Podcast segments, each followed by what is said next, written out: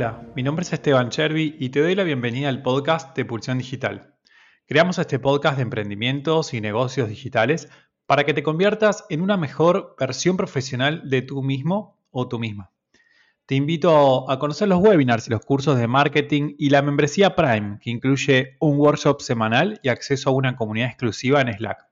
Si este episodio te ha gustado, no te olvides de compartirlo en redes sociales mencionando a arroba pulsión digital. Por último, si quieres crear tu sitio web en un web hosting internacional con soporte rápido y personalizado, te recomendamos aneolo.com. Te damos la bienvenida a Pulsión Digital. ¿Cómo estás? Hola, ¿qué tal? ¿Cómo estáis? ¿Todo bien por aquí? Bien, muy bien. Bueno, eh, bienvenido a, este nuevo episodio en Pulsión Digital. Eh, Javier Moral, contanos un poco de a qué te dedicas, qué es lo que haces. Bueno, trabajo en, todo esto de, Internet. Eh, empecé hace bastantes años ya haciendo SEO y a partir de ahí pues empecé a tocar diversos palos de, negocio digital, todo relacionado con marketing online, analítica, buscadores, email, diferentes canales. Y bueno, a día de hoy tengo mi agencia que se llama Disruptivos, en la que hacemos pues desarrollo de negocio digital para empresas y también tenemos proyectos propios eh, tenemos diferentes proyectos, side projects que, llamamos, hemos lanzado varios y tenemos otros andando, así que, bueno, me meto en diferentes jaleos. Sí, genial, interesante. Y pues, lo primero que me llama la atención es el nombre, Disruptivos. ¿Por qué ese nombre? Bueno, pues eh, Disruptivos es el nombre de la SL eh, que, que, tuvimos que montar para lanzar nuestro primer proyecto grande, digamos, ¿no? Eh, necesitábamos un nombre para la SL para poder facturar, para emitir nuestras primeras facturas. Pero eh, eh, no cogimos el, nombre del proyecto, que en este caso era plandegira.com. Directamente Disruptivos iba a ser como una especie de contenedor de varias ideas, de varios proyectos. ¿vale? Y Disruptivos simplemente salió pues, porque en aquel entonces yo estaba leyendo muchos libros de, de cómo emprender negocios y demás. Y muchas veces salía el término, ya por aquel entonces, hace 10 años, como algo que se asemejaba bastante a lo que queríamos hacer con, con plandegira.com, ¿no? que era entrar en un sector establecido y cambiar ciertas normas y demás. Entonces, bueno, hicimos como una especie de concurso batalla entre los socios y, Disruptivo fue el nombre que se quedó. Pero no era un nombre para una agencia, era, la, era la SL, el contenedor de lo que queríamos hacer. Totalmente. Bueno, pero es interesante, ¿no? Porque, digamos, eh, lograr la disrupción en un mercado es algo que en principio desearían eh, todos los emprendedores, ¿no? Eh, poder llegar en un mercado, cambiar, eh, establecer nuevas normas, nuevas formas de jugar, nuevas reglas. Es algo que no es fácil de lograr, pero es como un norte, que ¿no? un, gran objetivo que, nos gustaría poder lograr a todos, entonces está bueno pensarlo también desde, desde esa manera. contanos un poco ¿Qué servicios ofrecen en la agencia y por qué ofrecen esos servicios? ¿Por qué crees que es importante brindar esos servicios a, eh, los consumidores? Bueno, ¿y cuál es el perfil de los clientes también? Bueno, nosotros ofrecemos servicios de, marketing digital muy basado en, resultados, ¿no? Muy a performance. Eh, no somos una agencia que haga branding, ni creamos diseño, no tampoco somos eh, especialistas en redes sociales, ni tocamos nada de community manager, ni nada. Todo, todo lo que hacemos se basa en canales en los que eh, tenemos experiencia y que están bastante soportados por los datos que, nos ayudan a tomar decisiones. Principalmente el core de, la agencia eh, pues es desarrollo de negocio, eh, auditorías y cierta implementación de, estrategias siempre que tengamos el personal para hacerlo. Y tenemos gente muy experta en SEO, en SEM, en email marketing y en, y en analítica. También tenemos desarrolladores y demás, pero ese sería el, core principal. Inbound marketing, contenido, SEO, eh, SEM, eh, email para cerrar y, todo bien medido con analítica. Y perfil de cliente, me preguntabas también. Bueno, principalmente son pymes, ¿vale? Tenemos también pues, em, empresas grandes, ¿no? De, cientos de trabajadores, pero principalmente pymes que están en, en, un punto intermedio entre que ya tienen cierta atracción, ¿vale? Y que persiguen una ronda de financiación o, bien primera o segunda ronda, más o menos. Suelen ser empresas que ya están andando y que necesitan un, equipo especialista para un plan de, ponte 18 meses a lo mejor, 18 24 meses, en el que hay unos objetivos de crecimiento, unos objetivos de facturación porque hay intereses en conseguir capital, en llegar a una ronda, en llegar a una cifra, etcétera. Nosotros ya tenemos experiencia en, muchas empresas en haber conseguido eso y bueno, pues tenemos unas acciones tácticas y, una serie de, conocimientos que, logran bastante buenos resultados en empresas en las que están en, ese punto. No, somos, no somos alguien que te una, una, web desde cero, una estrategia desde cero, en diseño y tal y cual, ni tampoco somos una, empresa gigante que nos acoplemos a, grandes cuentas porque no tenemos esa capacidad. Pero sí que creo que estamos bastante especializados en ese punto. Una, una pregunta que suele ser eh, bastante habitual, bastante común en las pymes es eh, ¿por dónde comienzo? ¿No? Porque obviamente el marketing digital ofrece distintos tipos de estrategias, distintos tipos de técnicas, de herramientas. Bueno, es un mundo que es cada vez más inabarcable, inalcanzable. Y el desafío es, bueno, ¿por dónde debo comenzar para poder lograr mis objetivos? Entonces, cuando viene una pyme y te pregunta eso, eh, ¿cuál sería la respuesta? Bueno, es verdad que esto ha cambiado bastante. Si me preguntas hace unos años, pues las pymes venían directamente con la pregunta de eh, quiero salir primero en Google, ¿con cuánto me va a costar? Eso a día de hoy, hay, pese a que haya muchas empresas también que empiezan y empiezan con, algo parecido a esa, pregunta o esa duda, hay muchas empresas en las que ya la gente ha evolucionado, ha estudiado y están eh, mucho más especializadas, ¿no? Y te, preguntan ya cosas más complejas, ¿no? Yo creo que para empezar es, muy importante que o bien te formes o dediques algo de inversión a que alguien te asesore. Al principio, sobre todo, a definir dónde está tu, mercado y dónde están tus clientes. Eh, muchas veces las empresas vienen confundidas, piensan que eso, que tienen que hacer SEO 100% eh, o que tienen que hacer SEM 100% o que tienen que estar en las redes sociales o que tienen que estar. Y muchas veces no se han parado a pensar o nadie les ha explicado que, que su consumidor, su posible cliente o su potencial audiencia puede que esté en un canal o puede que esté en otro, que no hay que hacerlos todos a la vez, ni que son, ni todos son importantes, y que a lo mejor unos sirven para captar y para atraer y que otros van a ser los que eh, le sirvan para convertir. Entonces, eh, esa asesoría al principio, esa, esa guía, ¿no? Esa, pequeña guía de por dónde empezar, sobre todo a validar que tu negocio está donde tú crees que está y que tus posibles clientes están donde tú crees que están, eso para mí es crítico. Ahorra muchos comederos de cabeza y ahorra mucha salida en falso, ¿no? Que, llamamos, que hay empresas que salen y empiezan y, a los tres meses tienen que empezar de cero porque lo que han hecho no les servía, ¿no?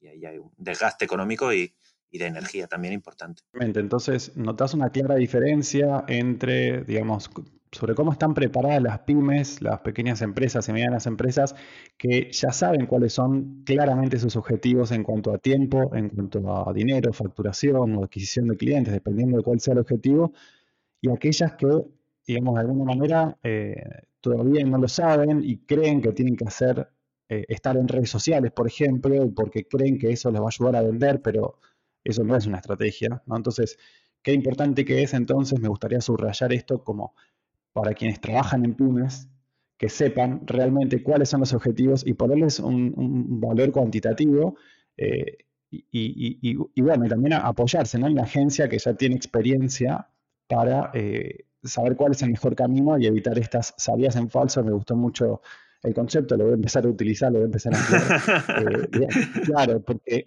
porque es real. es verdad, es real. ¿eh? No, lo digo por, propia experiencia, tanto de proyectos propios que hemos lanzado como después de tantos años de verlo en muchas empresas, ¿no? Esa salida en falso para algunas mm. críticas. Hay gente que solamente tiene una bala, ¿no? Por decirlo de, alguna forma. Y no se puede permitir salir en falso y, se le acaba se le acaba el recorrido. Totalmente. Y, y creo que, digamos, aporta también mucho valor esta cuestión de que tengan proyectos, hay proyectos, ¿no? Proyectos en paralelo que ustedes mismos van lanzando desde la agencia. En eso también, bueno, lo, siento muy identificado con, nosotros, eh, bueno, en nivel particularmente, que hacemos hosting, pero también cada tanto lanzamos algún otro proyecto. De hecho, Pulsión Digital es también parte, digamos, nació, ¿no? A partir de del equipo de Neolo y es interesante porque muchas veces uno lanza un producto, lanza un servicio y cree que va a ser un éxito total, que, va a estar espectacular, que va a estar genial y es un fracaso total, por más que esté la audiencia, quizás uno salió antes o salió tarde o salió imperfecto. Entonces, esa experiencia, digamos, te ayuda también a la hora de trabajar con tus clientes. Sí, sí, por supuestísimo. De hecho, pues muchas veces utilizamos los proyectos propios como eh, pues como un pequeño ecosistema donde probar cosas que nunca jamás probaríamos con un cliente, sobre todo eh, pues temas de SEO y demás temas más arriesgados, ¿no? En este caso, donde tensamos la cuerda siempre es con nuestros proyectos propios, ¿no? Y las enseñanzas que sacamos a partir de ahí son las que podemos aplicar después a los clientes, ¿no? Después, después de haber sido testeadas. Pero bueno, esto viene desde formación profesional de llevar haciendo SEO muchísimo tiempo, ¿no? Lo único que lo aplica un poco al resto de canales. Esto también hace que, que si has tenido experiencias previas con cosas que has visto que no han ido bien, pues puede que te llegue un cliente al que le digas, eh, me parece muy bien que tengas mucha ilusión con tu negocio y con tu idea y con tu modelo, pero creo que por esto, por esto y por esto no te va a funcionar, o que no te va a ser rentable, o que estas cifras que me traen eh, son, son demasiado irreales. Y eso también cuesta decírselo eh, a un cliente, ¿no? Porque muchas veces piensan que, bueno, que estás quedando un poco con ellos o que no crees o, se lo toman a mal y se ponen a la defensiva, ¿no? Y bueno, yo prefiero en este caso ser honesto y perder un posible cliente, eh, pero no sé, eh, aportar esa experiencia desde un principio y decirle, oye, pues si yo estuviera en tu piel lo haría así o así y tiraría por aquí y por acá. Esto que me planteas a lo mejor no le veo recorrido con nosotros, ¿vale? Con lo que nosotros podemos hacer. A lo mejor hay otra empresa que te ofrece otro servicio, otra visión, otro punto de vista. Pero siempre lo tratamos de, basar en, nuestra experiencia, en nuestros datos y en, y en todos los proyectos que ya hemos, que ya hemos trabajado. ¿no? Total, todas las agencias no son iguales, todos los profesionales de digital no son iguales, por más que alguien haga eh, SEO, que alguien haga SEM, que haga email marketing o email automation, no todos eh, se focalizan en los mismos verticales, en los mismos negocios, y eso es importante que eh, la audiencia tiene que, que, saberlo, que tenerlo claro, porque, porque puede hacer la diferencia, ¿no? Como, como bien estamos charlando ahora con Javier. Javier, me gustaría preguntarte cuándo empezaste a hacer SEO, así nos empezamos a meter un poco más en el mundo SEO. ¿En qué año empezaste? Creo que debería ser 2007. Yo estaba estudiando telecomunicaciones en la universidad y, pues las prácticas de verano que había que hacer, había varias ofertas y a mí me interesaba, había hecho justo unos meses antes por mi cuenta un curso de HTML de estos y de Flash, de aquellas tecnologías de aquel entonces. me había gustado sobre todo por, porque era bastante inquieto y sí que sin saberlo estaba utilizando los buscadores de una forma pues ya un poco más, más específica, ¿no? Quizás el haber estudiado ingeniería pues me, dio un pensamiento eh, diferente para poder ver Google, ¿no? Como una herramienta de, forma distinta a, la que leían los demás. Después de haber hecho este curso, vi unas prácticas que no eran de mi facultad, sino que eran de otra facultad y eran para una, empresa que se dedicaba a hacer precisamente eh, cursos, vendía cursos sobre todo de formación para oposiciones y demás, cursos públicos y todas estas cosas. Conseguí que me, eh, que me dieran la plaza. Estuve tres meses eh, haciendo mi, mi, internship, ¿no? mi beca. Aprendí muchísimo en tres meses y rápidamente, mm, en 2007 en España, no sé cuánta gente habría que hiciera SEO, que tuviera conocimientos de programación y que supiera inglés, pero encontré trabajo muy rápido. Mm, empecé con empresas sobre todo extranjeras que estaban aficadas aquí en España, en Andalucía. Eh, pues real estate sobre todo había mucho, eh, turismo, temáticas tipo porno, casino, Viagra y tal. Bueno, pues en la zona de Gibraltar y por ahí mucho. Entonces, pues eh, pude aprender rápido gracias al inglés, gracias a mis conocimientos un poco de ingeniería programación y a esa primera oportunidad que conseguí, pues desde 2007 haciendo eso. Interesante, interesante. ¿Y cómo ves el mercado actualmente? ¿no? Digamos, alguien que, que hoy eh, desea aprender eh, desea aprender SEO justamente y quiere eh, empezar a meterse. Bueno, ¿crees que tres meses hoy son suficientes como para tener una base o hace falta más tiempo? ¿Y cómo ves al mercado, digamos, eh, laboral para, para, trabajar? Digamos, hay, ¿Vos ves que hay empresas que estén, que estén contratando profesionales SEO? Uf, ha cambiado muchísimo. sí. muchísimo. es que cuando, sé, cuando yo empecé no había esta cantidad de conocimiento que hay ahora ni había el mercado que hay ahora, ni en profesionales, ni en, en establecimiento de estos profesionales. Google ha cambiado muchísimo, para nada. Es decir, yo ahora, yo ahora mismo, por ejemplo, que hablaremos, me imagino, después acerca de la formación y todo esto, eh, para la gente que, que, entra a trabajar con nosotros, tienen que tener ya una experiencia muy importante. Es decir, no, no, no, yo me veo a mí mismo hace 10, 12 eh, años o lo que sea cuando empecé, y con esos tres meses yo ya sabía mucho más, yo a lo mejor ya estaba en el percentil 90, ¿no? Por llamarlo de alguna forma, ¿vale? De conocimiento SEO de lo que podía tener la gente en España. No sé cuántos profesionales habría en España en aquel momento. Yo a los que conocí en aquella época, que sigo contacto con ellos a día de hoy, pues no sé, seríamos 50, es que no lo sé, los que, que yo tenía en mi radar. Hoy hay miles y miles de personas trabajando. Entonces tú en tres meses no te puedes poner en el perceptil 90 de nada, de ninguna disciplina a día de hoy, de nada. ¿Ah? Ah, por aquel entonces era un campo muy abierto, con muchísimas posibilidades. Hoy no, hoy es un mercado muy maduro, con profesionales con experiencia, con muchísimo contenido que ya se ha eh, democratizado, que se ha expuesto, que se ha... Por aquel entonces no, aquello era pues un contenido que la gente probaba cosas, compartías en foros, te metías por aquí, te metías por allá, ¿no? Y era todo muy, muy complejo comparado con, la cantidad, lo fácil que es acceder a día de hoy a, mucha información. Pero claro, para poder ser un perfil en el que te contraten, pues tienes que haber conseguido formarte primero y después haber practicado por tu cuenta muchísimo para poder llegar a una, a una empresa en la que seas competitivo como trabajador, ¿sabes? Por llamarlo de alguna forma. ¿Sabes? Que tenga los skills necesarios ¿no? y la experiencia necesaria como para poder impactar desde el minuto uno. Porque la empresa va a estar compitiendo con gente que ya tiene profesionales dentro.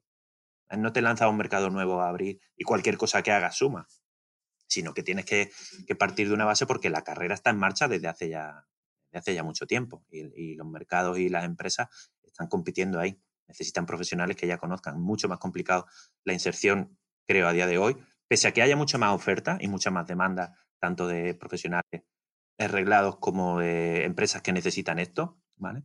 El, crear un impacto lo veo mucho más difícil. Lo veo más difícil. Totalmente. Y además, eh, digamos, se trata de lograr generar resultados, ¿no? Digamos, las métricas después son claras y hablan por sí solas. Y, también lo que está ocurriendo, me parece, eh, no sé qué opinas Javier, es que hay un nivel de especialización que antes no existía.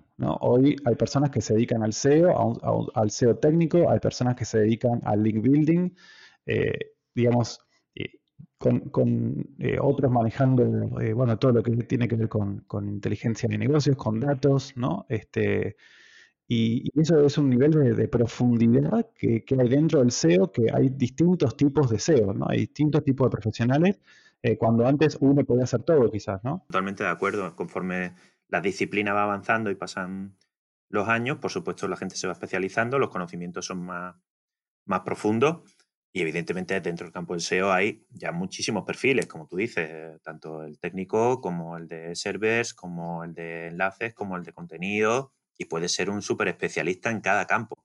Y evidentemente también hay que tener en cuenta y poner un poco en perspectiva la situación eh, global, económica y demás. Un sector maduro eh, siempre va a requerir especialización y si te especializas en un sector maduro, pues para tener acceso a buenos, a, buenos puestos ¿no? y a buenos sueldos y demás, pero eso también tiene que estar un poco acompañado de, la economía. Entonces, ciertos, ciertos puestos van a estar disponibles para aquellos que sean un poco todoterreno, ¿vale? porque las empresas se van a poder permitir un todoterreno, pero no se van a poder permitir tres especialistas. ¿no?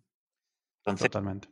esas dos curvas entran en, creo, en, choque, ¿no? Va a haber un punto de, ahí de inflexión de, madurez del mercado, que eso lo que hace es que haya muchos especialistas, pero a lo mejor una contracción económica que puede valorar mayor a los todoterrenos, ¿no? Entonces va a ser una, situación ahí curiosa para ver cómo los profesionales se inclinan por un lado o por otro, ¿no?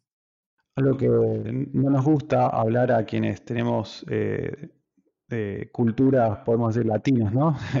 Eh, de Iberoamérica es lo que tiene que ver con el dinero, pero te quería preguntar, más o menos, ¿en qué rango eh, salarial de sueldo se encuentra alguien que trabaja, por ejemplo, en SEO, ¿no? O sea, ¿cuál puede ser un piso mínimo y cuál puede ser como un techo, como un máximo, digamos? Como para tener una idea del mercado, entiendo que cambia también según la ciudad, pero más o menos para tener una noción.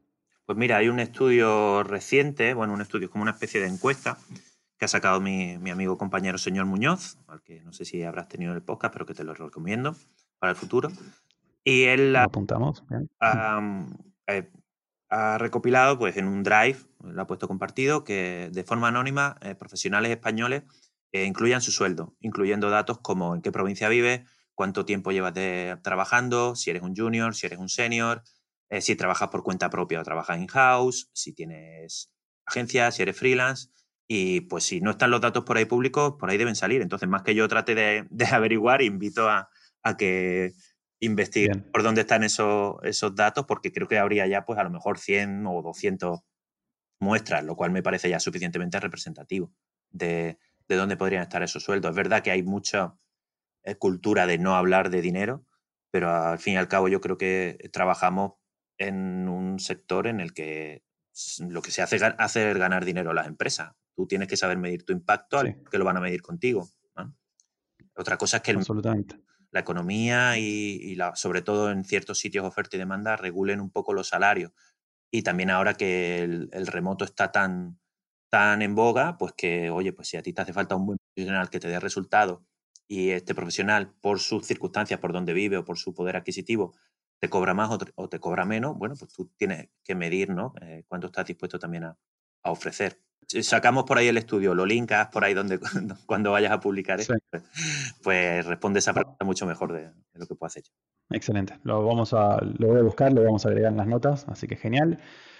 Siendo herramientas, ¿cuáles son, ¿qué herramientas son indispensables para trabajar hoy en SEO? Bueno, para mí yo siempre aconsejo eh, dominar los básicos. Es decir, eh, empieza estudiando Google y las SERPs. Empieza estudiando los tipos de resultados que hay, los tipos de verticales. Ahora hay un montón de snippets, de feature SERPs y demás que te dan ya mucha información. El mismo, el la misma barra de búsqueda ¿no? con el suggest te está dando ya muchísima información. Eh, los comandos avanzados siempre es algo que es como una, una preguntita típica de entrevista o en los másteres los que doy, como, oye, eh, ¿Cómo sabemos cuántas páginas tiene indexadas? Oh, que necesito la herramienta tal. No, no, con Google. Y pues, oye, pues si conoces los comandos site, el all-in anchor, el all-in URL, todos los comandos avanzados de búsqueda de Google, ¿no? Con eso ya puedes empezar. Y si con eso te, y un Excel te llevas bien, pues ya tienes lo básico. ¿Qué quieres avanzar? Pues mismo Google te da el Keyword Planner, te da módulos, te da un montón de información que son gratuitas y que están por ahí. Siempre empiezo por eso, ¿no? ¿Qué viene después? Pues Analytics y, Ser Console son tus mejores amigos al comienzo, son herramientas gratuitas y los tienes que saber manejar y saber qué, te dicen y qué información te dan. A partir de ahí, pues herramientas hay miles. Tenemos también un, Excel por ahí compartido entre mucha gente que es de Annie Cushing, un SEO que lo hizo hace mucho tiempo, que, que tiene recopilado por pestañas herramientas de todo tipo para cada vertical, como decíamos antes, ¿no? para cada especialización, si son gratuitas, si son de pago y demás. Y yo siempre recomiendo que utilices las herramientas cuando lo necesites por volumen, porque una herramienta grande te va a dar un montón de datos que a lo mejor lo que te hacen es divagar. Yo, no yo no llevo el martillo en la mano todo el día. yo me sirva para clavar clavos. Yo cojo cojo el martillo, clavo el clavo y luego lo suelto. ¿no? Si fuera todo el día con el martillo abierto en la mano, pues una pérdida de tiempo. Muchas veces veo que la gente divaga mucho con las herramientas y que no, realmente no están haciendo nada de valor. A mí a día de hoy eh, cosas que utilice todos los días, pues como suite genérica soy muy fan de Sistris, la verdad. Desde hace años la uso, me ha sustituido a, varias otras herramientas de consulta. Entonces, como, como genérica y que me haga mucho apaño, Sistris es la que más uso. Pero claro, siempre llevo eh, dos o tres herramientas en paralelo porque nunca me fío de los datos de una solo. Entonces, pues si estoy mirando rankings, pues a lo mejor tengo algo de, tipo instalación eh, de aplicaciones en server, como puede ser un run tracker o algo así, para llevar mi propio traqueo de, rankings, para luego compararlo con Sistri o con SEMrush, por ejemplo. Eh, si necesito cosas específicas, oye, tengo que hacer un crawler, pues me cojo Xenu más antiguo o me cojo Screaming Frog y me hago un crawler de turno.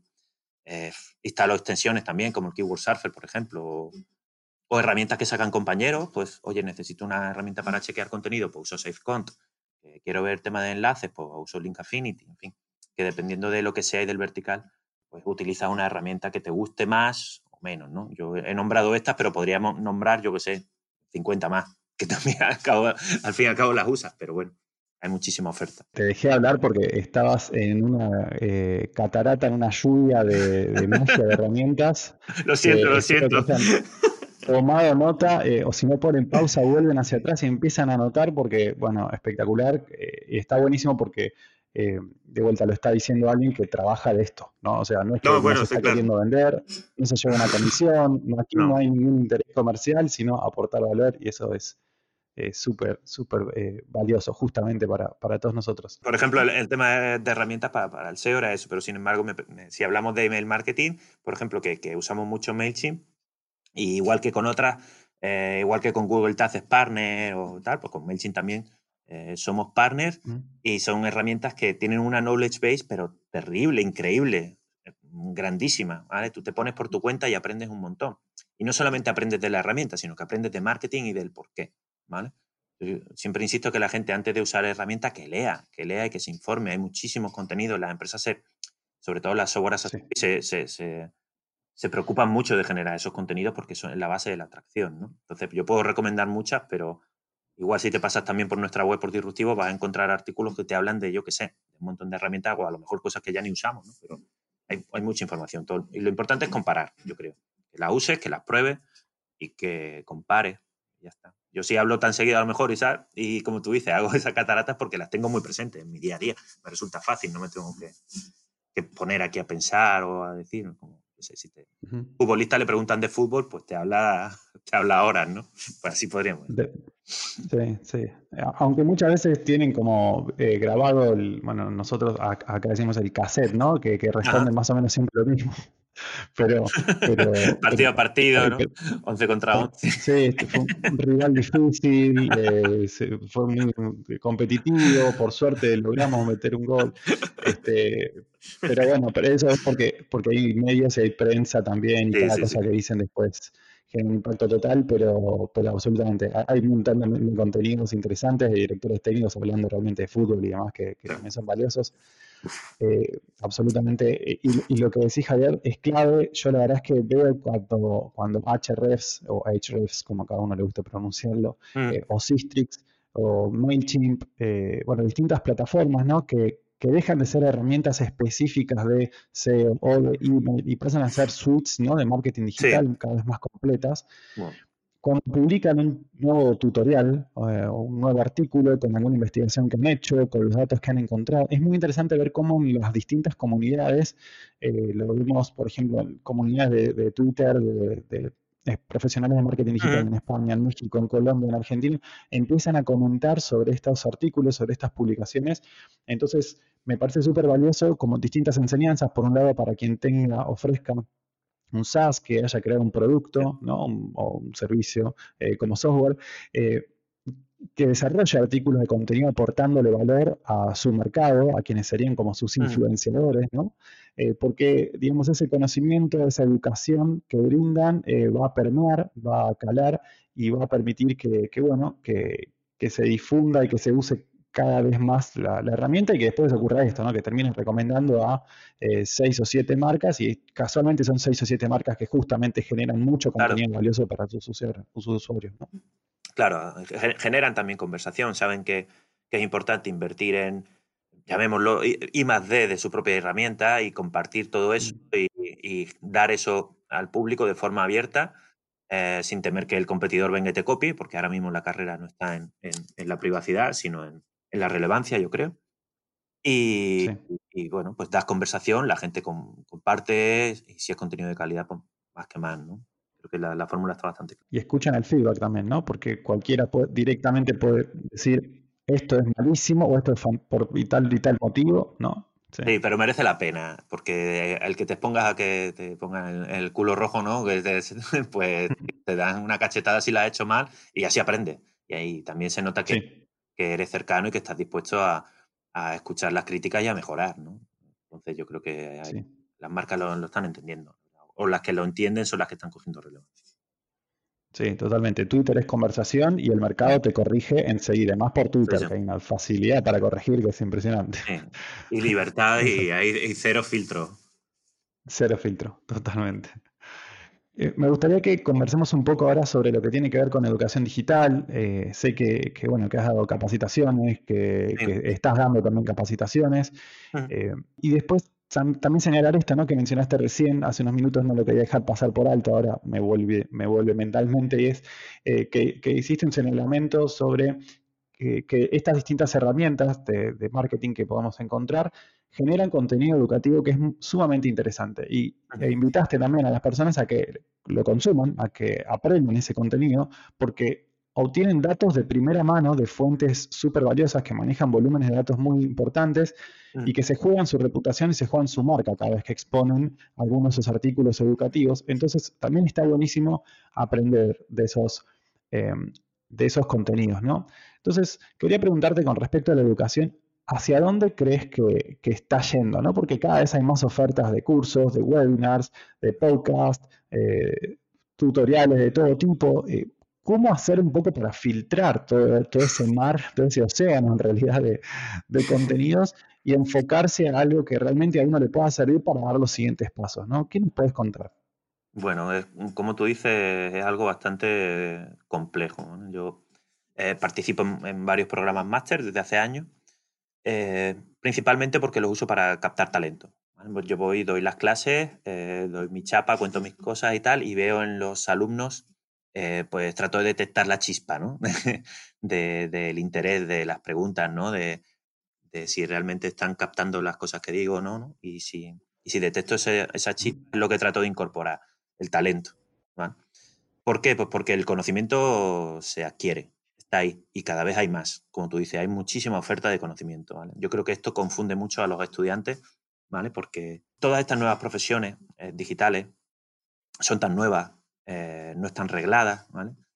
Que, yo creo que es muy difícil de, asimilar ese tipo de formación al proceso educativo previo que, traemos, por lo menos lo que ha traído esta generación, que es un proceso educativo reglado, ¿no?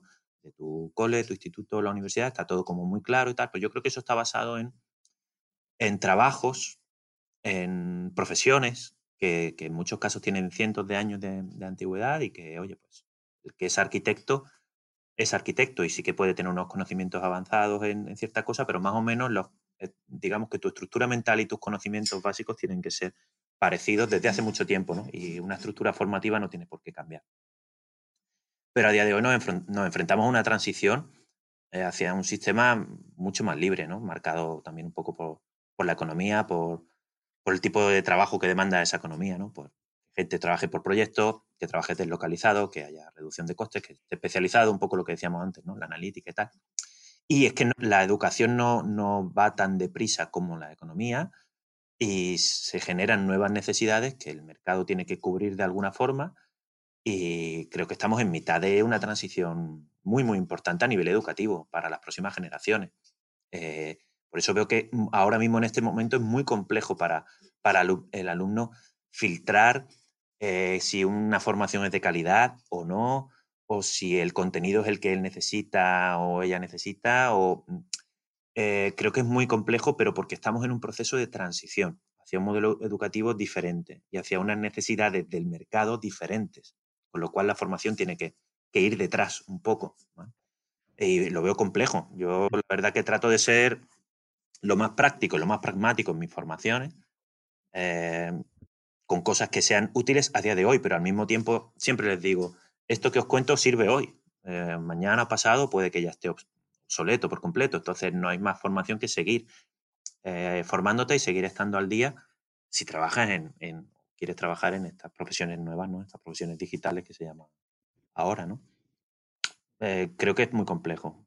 si, te cuento, por ejemplo, eh, no sé si me estoy enrollando demasiado, pero el tema formativo me preocupa bastante. Nos encanta, eh, te escuchamos, para, dale, dale, seguí. Para la incorporación de profesionales, ¿no? Muchas veces detecto frustración en, esos alumnos o en esos eh, profesionales por venir, porque no se les dice lo que tienen que hacer o no se les deja claro y tal. Y creo que el chip tiene que cambiar hacia una especie de búscate la vida, porque es lo que se va a demandar. Es que es imposible que si yo detecto hoy un proceso que acabo de descubrir y que me ha resultado efectivo, si yo tengo ahora que elaborarlo, documentarlo, explicarlo y, corregírtelo para cuando ese proceso ya haya terminado, ya está obsoleto, a lo mejor no sirve. ¿vale? Yo lo, que se requiere es que la gente ejecute tareas eh, de forma, pues, em, no te voy a decir autosuficiente, con, una guía, por supuesto, pero que, que, resuelvan problemas, no que causen más problemas. ¿no?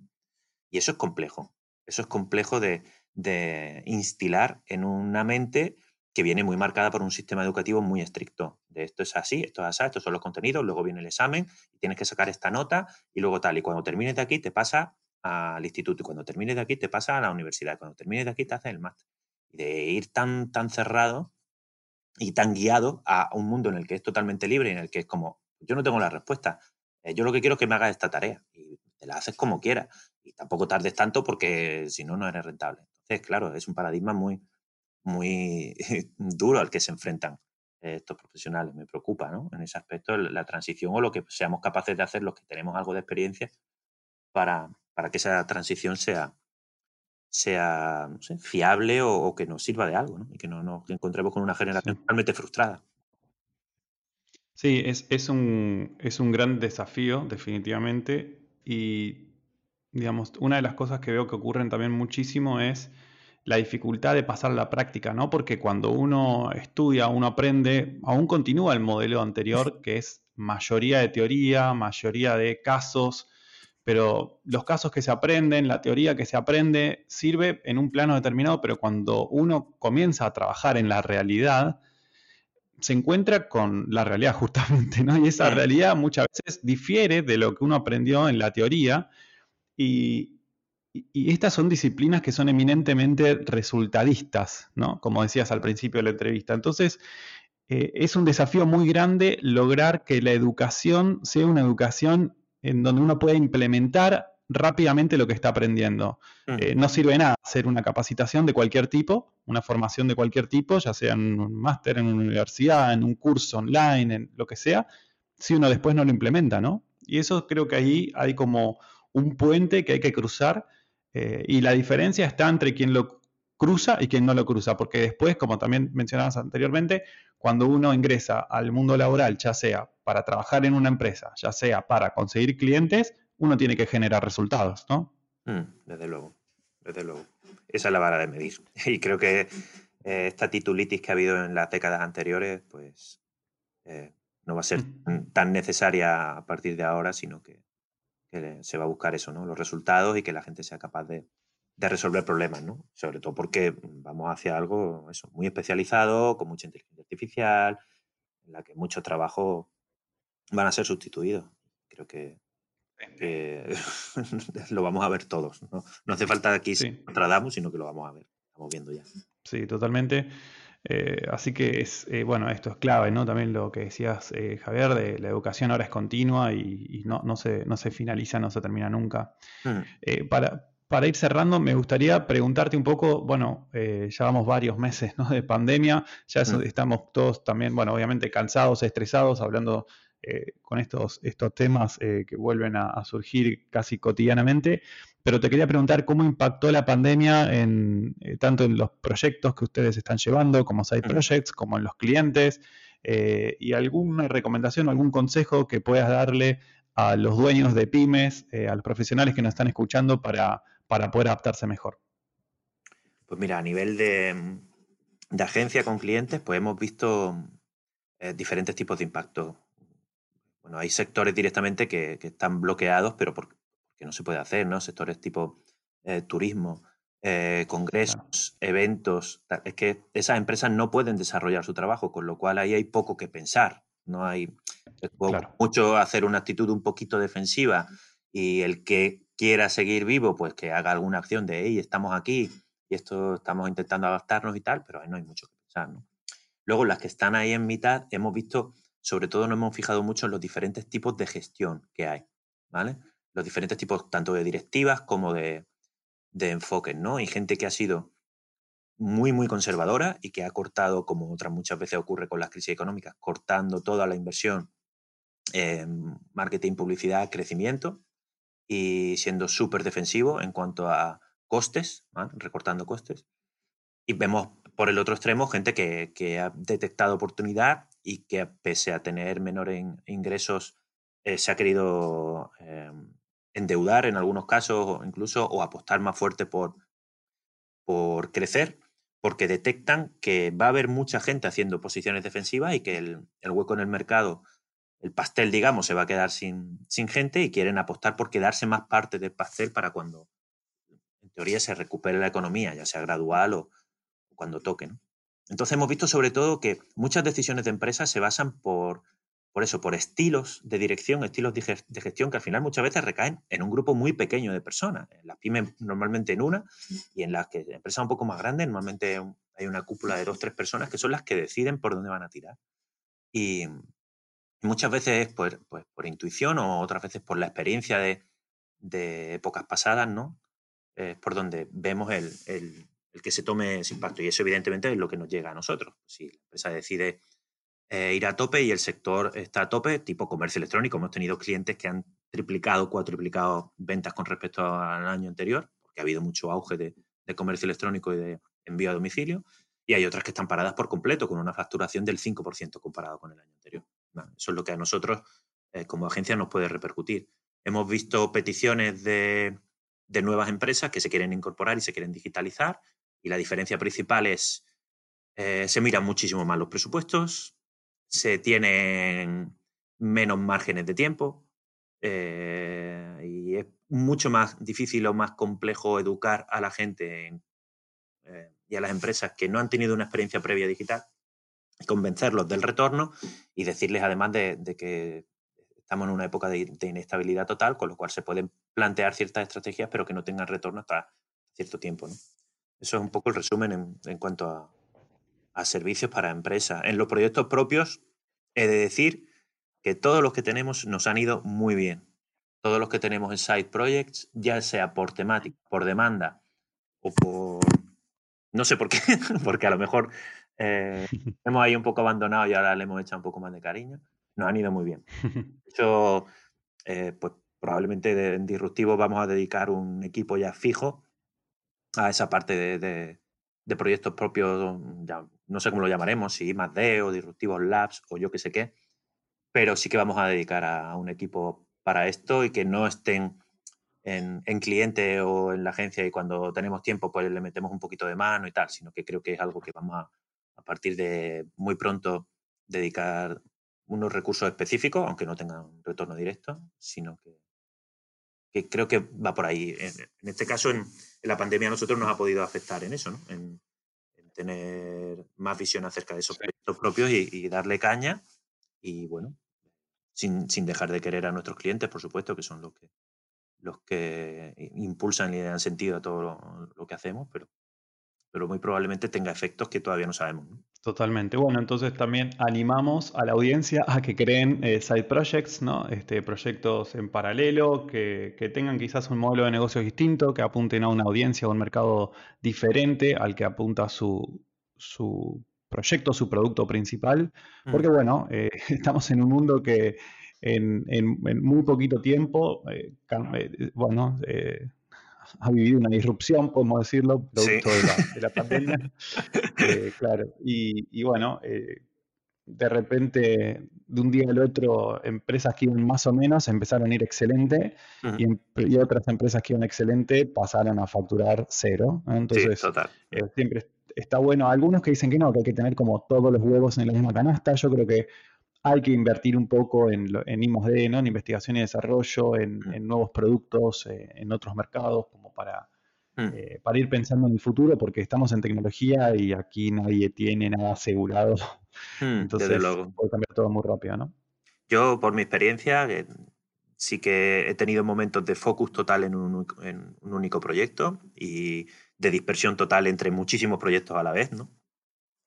creo que eso, que la experiencia al final te da un, poco el feeling para poder decir, oye, qué tres, cuatro cosas son las más importantes y cómo voy a diversificar, ¿no? Y eso solamente lo puedes saber eh, equivocándote, haciendo una cosa y haciendo otra, equivocándote y aprendiendo. Si tu audiencia hay, hay gente que, que dé servicios o que tenga agencias o, o, equipos parecidos a lo que tenemos nosotros, mi recomendación es porque estamos precisamente ¿no? muy metidos en esto. Ahora mismo para nosotros lo crítico ha sido planificación, gestión de procesos internos y productividad. Todo esto está muy por encima de captar cliente nuevo o de llegar a una facturación X. Ahora mismo estamos focalizándonos en eso. Y por supuesto, para desarrollo de negocio, encontrar nuevas tendencias, nuevas necesidades, imaginarte cómo va a ser el mundo dentro de 18 meses o dentro de 12 meses o dentro de 24 meses y, pensar qué nuevas necesidades o qué nuevas tendencias puede haber y quizá lanzar una pequeña semillita por ahí y tal. Pero sobre todo a nivel de agencia, nosotros hemos focalizado todo en mejora de proceso interno, mejora de productividad, rentabilidad, todos los proyectos que tenemos por ahí, que, que si Asana, que si Slack, que si el Google Drive, no sé qué, bueno, nos hemos pegado una paliza de horas recopilando y mejorando para, para acoplar todo mucho mejor, eh, que eh, lo hemos puesto muy por encima, como te digo, del aterrizaje de nuevo cliente, en nuestro caso. Genial. Bueno, pero organizarse también internamente, los procesos, las personas, la estrategia es lo que permite después poder escalar. Exacto. Eh, poder, tener digamos, un flujo de, digamos, de todo lo que es el Customer Journey que sea mucho más eh, profesional también y eso a la, larga hace la diferencia, ¿no? Tener un buen onboarding de un cliente eh, no es lo mismo en una agencia que en otra, o sea, se nota, ¿no? uno se puede dar cuenta y lo vive, digamos, esa, esta cuestión de, la, customer experience, de que el, cliente es el centro, se ven con este tipo de objetivos, ¿no? ¿Dónde está el norte de cada uno? Correcto. Javier, vamos casi 50 minutos charlando, la verdad es que eh, no es normal. Madre mía, lo siento. Eh, Súper interesante, ¿no? estuvo eh, buenísimo, agradecerte. te dejo lo que quieras contar de la audiencia, unos segundos más, a, modo de cierre.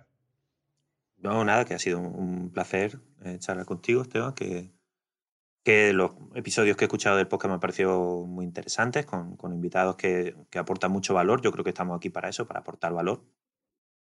Y nada, a tu audiencia que, encantado de haberles dado la chapa, que me pueden encontrar en, en arroba Javier en Twitter. No tuiteo mucho, pero cuando tuiteo pues trato de que sea de valor. Que nuestra agencia es disruptivos.com y que los proyectos, side projects y por ahí están un poquito más escondidos, pero si alguien es bueno, pues los encuentra, porque siempre se puede tirar de los hilos de internet. ¿Vale?